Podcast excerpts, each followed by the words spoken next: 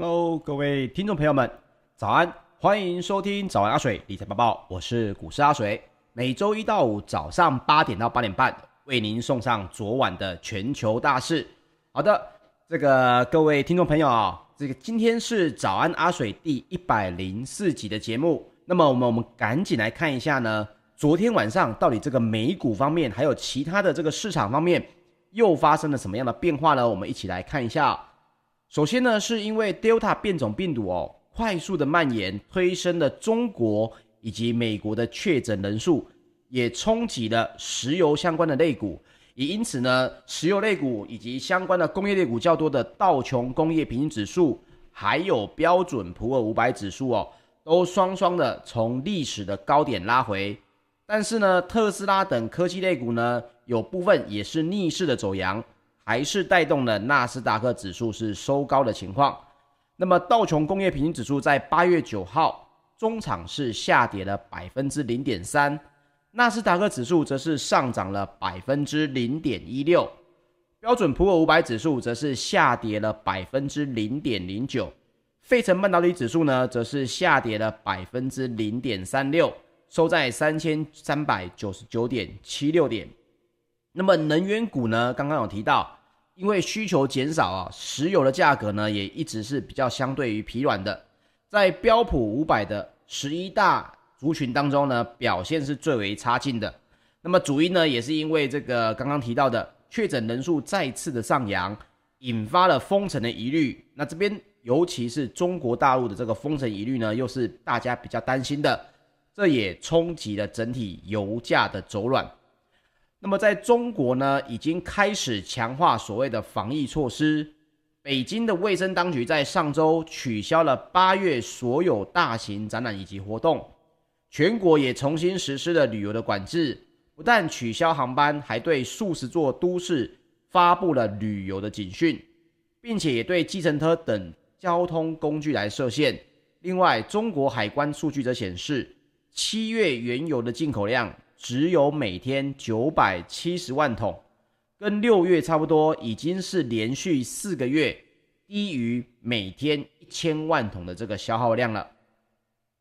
那么高盛呢，也因为北京当局来防堵 Delta 变种病毒的各项措施，决定下修二零二一年中国的经济成长率的预估值。那除此之外，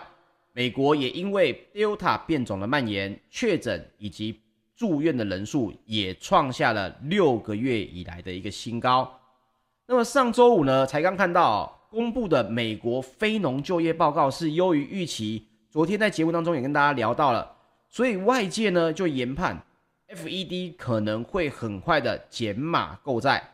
但是本周一哦，也就是昨天的美国六月的 JOLTS 的职位空缺数报呢，总数还高达了。一千零一千万又七万三千人哦，这个数字，这个职位空缺呢，是一个历史新高值，显示呢，美国的企业在招工的部分仍然面临着很大的困境。那么，包括了亚亚太兰亚大兰大的这个联准银行的总裁呢，波斯提克在周一就表示哦，他期望今年在第四季就可以开始削减购债规模。那他是谁呢？他其实也是 FED 联准会相关的这个成员呐、啊。但是如今呢，如果就业市场呢持续强劲的复苏，他也愿意更早开始。那么其他的这些银行的总裁哦，在周一也都认为，通膨率其实已经达到了 FED 设定的百分之二的门槛，只是他们在看所谓的就业的这个速度呢，是不是可以比原本预期的还要再快一些？可是。昨天，也就是本周一的六月 JOLTS 的职位空缺，这个数字还是非常的庞大哦，超过了一千万人的这个职务缺口，还找不到员工来上班，也是一个历史新高值。所以现在又变成了大部分的这个呃投资者又认为，会不会又因此放慢了可能要削减购债的步调？其实说到这里，大家一定会觉得哇，如果我们把这个财经美国的新闻哦，你把它看成一条线来讲。你会发现呢，这个整体的投资的步调呢，你很难有一个比较稳健的速度。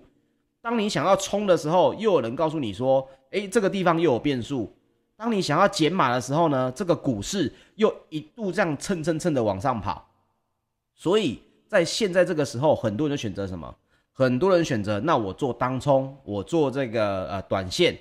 可是阿水还是要提醒哦，我怕呢这个新闻给大家的这个感觉非常的浮动，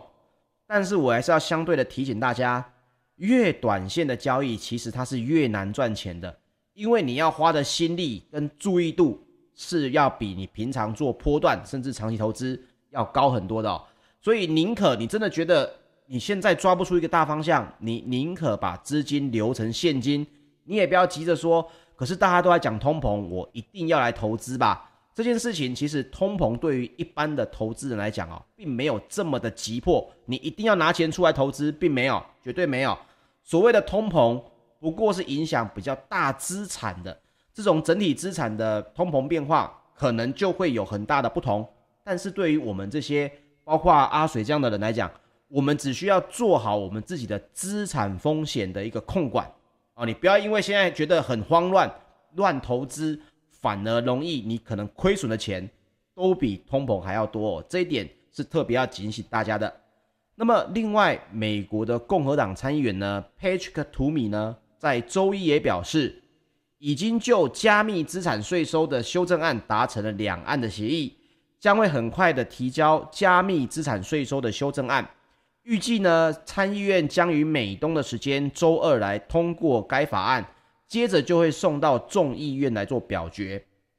那么这个加密案呢，大家就觉得，可是我不玩加密货币跟我有关系吗？诶，如果你有做投资的话，是有关系的哦。原因就是因为呢，加密税资产的税收案呢，这个资金呢，税收收了要做什么？答案就是拜登的一兆的基础建设方案当中呢，就有很大一部分哦，他们就规划了要从加密资产税当中哦来去做这个补充。那么大家来说，那所谓的加密资产税到底收得好不好？会不会因为税收造成的市场加密资产的这个市场？萎缩，那反而造成了这个基建计划延宕呢？因为原生市场如果萎缩的话，你要收它的税也收不到嘛。那阿水跟大家来分享一下这个所谓的加密资产税的修正案，主要是两大要点哦。第一个，其实这个加密资产税呢，它为什么称为修正案？就是因为前面已经有一个方案出来了，这个修正案反而是限缩了所谓的这个税收范围哦。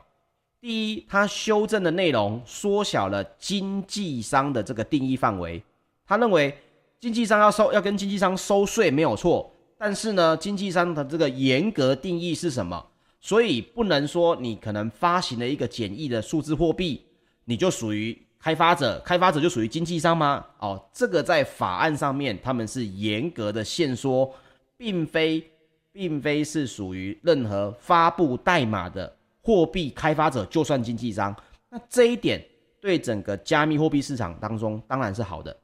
第二，他就给予了区块链的网络验证者以及这些软硬体钱包生产者一个税收的豁免。换句话说什么？第一个，呃，区块链验证者其实就是大家所听过的矿工。那第二呢，就是发布这些相关的，诶，跟加密货币有关的硬件钱包啦。这些人是不是也可以免税呢？在目前这个修正案来说，也是属于税收豁免的部分。所以，包括这些修正案哦，已经提出来之后，也越来越有通过的可能。那包括了这个相关的市场呢，加密货币的市场，像是比特币，也都是来到了一个比较好的短线的上涨哦。所以大家就认为，既然这个加密货币市场呢，已经是一个趋势。那倒不如好好的控管它。我目前看起来，这对于基建方案的税收来讲，还有所谓的这个加密货币的合法合规，以及大家对它的接受度的这个接受来说，在这种相对应有比较好的配套措施的监管之下啊，将来的发展也会比现在的前景稍微还要再明确一点。好，那我们接下来再说到呢，周一有二十八名的美国众议民主党党员呢组成的小组，就要求国会在三点五兆美元的预算计划当中，为什么东西来做提供呢？为电动汽车的充电基础设施提供八百五十亿美元的资金哦。呃，说到这里，就当大家我们一起有缘来关注一个话题哦。这个所谓的电动汽车充电基础设备哦，各位来想象一下，你以前大概在接近十五年前，如果你手上呢有个几千万的现金，当时候你是不是会考虑一件事情？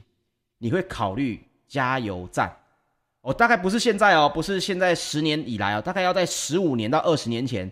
那个时候开加油站呢，为什么会非常的火红？因为汽车的数量正在暴增嘛，大家都要加油，这么多的车辆在路上跑，大家都要加油。那么现在呢，在未来的二十年、三十年，哪一个东西会慢慢取代加油站？没错，就是电动汽车的充电基础设施哦。所以，如果你真的想要在二三十年后有一笔还可以的投资，你从现在大概可以开始来观望，想一下，目前全世界各地他们的法案到底主要是在规范什么事情？到底他们在要求相关的，比如说电力设施啊、环境设施啊，他们的相对应的这个规格有什么样的东西？包括现在你就可以去做研究了，因为你一定要在比别人。还没有看到相关的商机之前，就先开始研究，不用投钱哦。但是你要先开始研究，等到时机成熟的时候呢，你看到电动车大家都已经在排队，已经在不足的时候，到时候相对应的这些充电设施也完善了，充电规格接口也都完善了，一定会释放出来给大家来去做代理。诶，此时你的研究程度越高，此时你了解程度越高。你就越有可能在这个产业里面赚到钱哦。那这一点，阿水趁着这个机会也分享给大家。那接下来我们来说说美国的个股新闻方面，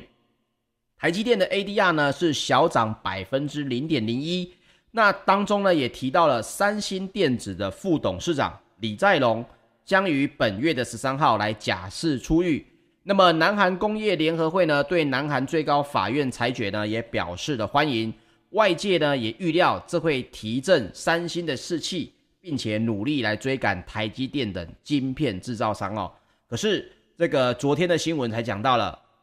大陆方面也承认，跟台积电的这个晶片的相关的这个制程战争呢，这不存在于所谓的弯道超车哦。这个台积电的相关的这个半导体的技术，并不是这么容易遭到突破的哦。不过这一点也分享给大家。接下来我们来说一下这个特斯拉的新闻。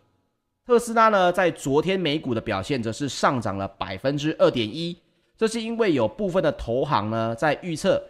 特斯拉仍然是电动汽车的领导者与创新者哦，上调特斯拉的目标价来到了每股八百五十美元。那我们刚刚有提到这个美国的充电桩呢，相关的概念呢，大家可以去看一下，甚至未来在台湾的投资也是有机会。周一呢，二十八名众议院哦的这个他们组成的小组呢，这三点五兆的预算当中，八百五十亿就是要来激励所谓的呃投资美国的充电桩嘛。那目前到底整个一兆美元的基建法案有多少钱是属于电动汽车的充电基础设施呢？目前只有七十五亿美元哦，所以众议院呢小组他们认为这个资金实在太小了，有意提案一个更大一笔的资金来支持电动汽车的充电基础设备。那各位要记得，为什么他们想要把钱砸进来这里面呢？原因就是因为现在正是一个没有统一化规格的时代，如果你投资的太少，别人布的充电桩越多，都是那样子的规格。等到你要做的时候，大部分的汽车商也不一定是采用你那样子的充电方式哦。所以，包括了众议院相关的交通委员会主席也说到了，如果消费者要以避免气候灾难所需的规模跟速度来采用所谓的零排放汽车，那么美国政府资源的支持的电动汽车充电桩呢，这个基础设备就至关的重要。那么利多政策有望齐发之下，美国的充电桩概念股也是齐扬的，其中包括了 Beam Global 上涨了百分之四 ChargePoint Holding 也暴涨了百分之八点二哦。这个相关的充电桩的东西，各位一定会看得越来越多，可以渐渐的去参考一下。未来加油站被慢慢取代之后，充电桩有什么东西相关的概念股是我们可以来关注的哈。好，另外呢也提到了阿里巴巴，阿里巴巴下跌了百分之零点五八，来到每股一百九十五美元。这也是因为中国呢加强了科技监管之际，阿里巴巴呢他们里面竟然又爆出了一个性丑闻，引发了中国的舆论关注，在中国的官媒甚至直指。阿里巴巴已经变成了四十大盗，看来阿里巴巴现在的多事之秋还是没有过去哦，目前还是属于风尖浪口，而且是属于社会新闻的风尖浪口，这一点对他们阿里巴巴来说也是一个比较不优的一个情况哦。那苹果呢？苹果在昨天来讲，主要是属于持平的，在业内的新闻就传出，苹果为了要发展 Apple Car。近期的研发团队呢，正在秘密的走访 SK 集团以及 LG 电子等多家的企业。好，接下来我们来说说欧股方面哦。油价呢，在昨天一度暴跌百分之四，打压了欧股。不过，健康照护股跟公用事业股，还有科技股的凌厉涨势，也抵消了卖压。泛欧指呢，再创空前的收盘新高，为第六天的刷新纪录哦。所以，包括了欧洲的三大指数呢，也是涨跌互见。当中的英国呢是上涨了百分之零点一三，德国的 DAX 指数则是下跌了百分之零点一，法国的 CAC 指数呢则是下挫了百分之零点零六。那么，我们就来聊到了大家可能会遇到的相关的基金哦。美美银美林呢，美国银行的美林哦，引述了 EPFR 的统计显示，在强劲财报的带动下。全世界的这个基金的相关资金动能呢，欧股由上周的流出终于翻正了，总共是流入了六点五亿美元哦，是近七周以来的最大单周流入，也终结了连两周的失血。那流失这个基金的所谓的资金最多的市场在哪里呢？答案就在新兴亚洲基金。惨遭资金啊反手调节二十一亿美金，单周的流入金流出金额呢也创下了六周以来的新高。所以亚洲新兴相关的这个市场呢，你会看到最近呢国际市场呢投银啊这些相关的投信公司呢，他们都是属于卖超哦，所以资金的程度呢也都是流出的。这也是因为包括了整体亚洲市场的疫苗新兴市场嘛。新兴的亚洲市场国家呢，他们的疫苗施打率还是太低了，整体的经济呢还是有一点问题啊，这一点也分享给大家。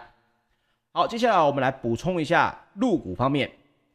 中国呢上周末公布了七月的进出口年增速均低于市场的预期，昨天公布的 CPI 跟 PPI 的数据则是高于预期啊，也就是说。你的进出口数字在下降，但是你的通膨数字、生产者终端的数字成本在增加，再加上呢，中国的本土新冠疫情也持续的扩大，沪深两市的三大指数昨天的早盘也都是开低的。那么盘中呢，在大金融股走强的带领下，沪指跟深成指陆续的翻红。那么以整体来看哦，昨天的指指数的走势呢，在陆股是非常的分歧的，代表着外资动向的北向资金呢，也转成了净流入。沪指三千五百点并不能站稳，那中场呢是收涨了百分之一点零五。好，接下来我们来聊聊石油方面哦。纽约商业交易所的九月原油期货，八月九号收盘是下跌了百分之二点六。来到每桶六十六点四八美元，这是因为担忧亚洲变种病毒肆虐，要来冲击了整体需求的影响。其中呢，也包括了欧洲的 ICE 期货交易所的近月布兰特原油也下跌了百分之二点四，来到每桶六十九点零四美元哦。所以各位看到的高油价呢，来到了这这个礼拜到下个礼拜，根据公式的换算呢。有机会接在未来的两周哦，各位就可以看到石油的终端需求价格开始在下降。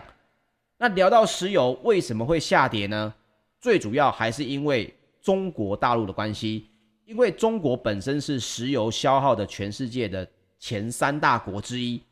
那包括了我们刚刚提到的，北京卫生当局在上周取消了八月所有的展览之后，全国也实施了旅游的管制。那么目前相比之下，需求端的这个情绪气氛呢，其实是更为明显的。我们来看看全世界目前有什么样的疫情造成对石油的问题哦。第一是澳大利亚最大的两座城市哦，雪梨跟墨尔本还是处在封城的状态。那么东南亚地区的疫情形势呢，目前也是有所升级。日本跟韩国的每日新增确诊人数也持续的增加哦。另外，与此同时，美国的能源信息部呢，EIA 它的数据就显示，过去三周本土的原油库存呢，有两周出现了反弹，这是因为夏季的驾驶季呢推动了汽油的消耗，但是包括了航空业所使用的硫分油呢，需求则是出现了一个大幅的下降。什么意思？航空的需求曾经在两三个礼拜之前。一度有上升，但是到这三个礼拜呢，就是这近一个月以来，又开始大幅的下降，所以就代表了什么？这个数字就看到了航空业的需求，航空业的航空业的复苏呢，又遇到了很大很大的问题哦。这一点大家就要稍微来关注一下了。好，接下来我们说说金属方面，伦敦金属交易所的三个月基本金属期货呢，在八月九号也是全面的下跌。这也是因为担忧中国经济放缓的影响，其中呢，铜的期货也下跌了百分之一，来到每吨九千三百六十八点五美元哦。那么中国大陆七月的出口年增是百分之十九点三，你会说出口是年增的啊？但是各位要记得，这是年增率哦，等于是跟去年的同期相比。那么增速呢，低于路透社调查预估的百分之二十点八，进口的年增率呢是二十八点一，也低于预期的百分之三十三。换句话说，就如同刚刚在石油的时候跟大家来聊到的哦，进出口数字都比预期少，都还是放缓。所以经济数据呢放缓，又叠加了中国大陆国内的变种病毒疫情升温。那么，华尔街的投资银行，包括高盛、摩根大通，还有摩根士丹利，在周一，也就是昨天，也都下调了对中国经济增长的预期。那么，路透社也报道了，全球最大的铜消费国中国大陆的铜进口量，已经是连续第四个月的下滑。主要呢，也是因为铜价处于相对较高的水平，中国大陆政府呢释出的国家储备金属来压抑。金属的价格以及废铜进口量增加等因素的影响，那么大陆国营研究机构北京安泰科的报告就表示，二零二零年大陆的铜进口量创下新高之后，预期今年大陆铜进口将会回到二零一九年的水平，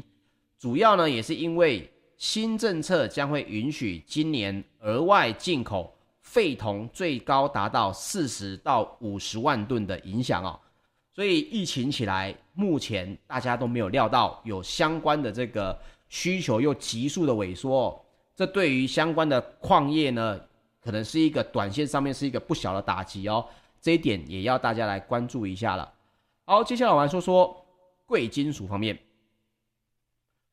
纽约商品期货交易所十二月的黄金期货在八月九号。收盘是下跌了百分之二点一，很重哦，来到每盎司一千七百二十六点五美元，创下了三个月以来的新低。连续两个交易日呢，都写下了百分之二以上的跌幅。那么，全球最大的黄金 ETF 道富财富黄金基金呢，在九号黄金的持有量也减少了一点七五公吨哦，来到一千零二十三点五四公吨。那其中呢，包括了 SIA 这个风险资产管理的首席市场策略师哦，他就表示，在美元以及美债殖利率上涨的情况下，很难对于金价的走势乐观。那么他也指出，由于美国的七月就业报告强劲，美股、美股、美元以及美债的殖利率都是全面的上涨，而这一些呢，全部都是不利于金价的因素。那另外，就业报告的强劲也重启了市场对联准会即将缩减购债的预期。那么汇丰银行呢，HSBC 也就认为，联准会新的政策指引会在九月以及十一月逐渐的成型，最终呢，也会在十二月正式的宣布。缩减每月一千两百亿的购购债规模，那整体来说，对于黄金的价格呢，又会有比较大的影响，在接下来的九月以及十一月哦，这一点呢，阿水就分享给大家。好，以上呢就是今天的本集节目内容，谢谢大家的收听，请记得帮我订阅 YouTube 频道，喜欢我们的节目也请您留言支持或者帮我们按赞并分享喽，谢谢各位，我们明天早上八点再见。大家拜拜。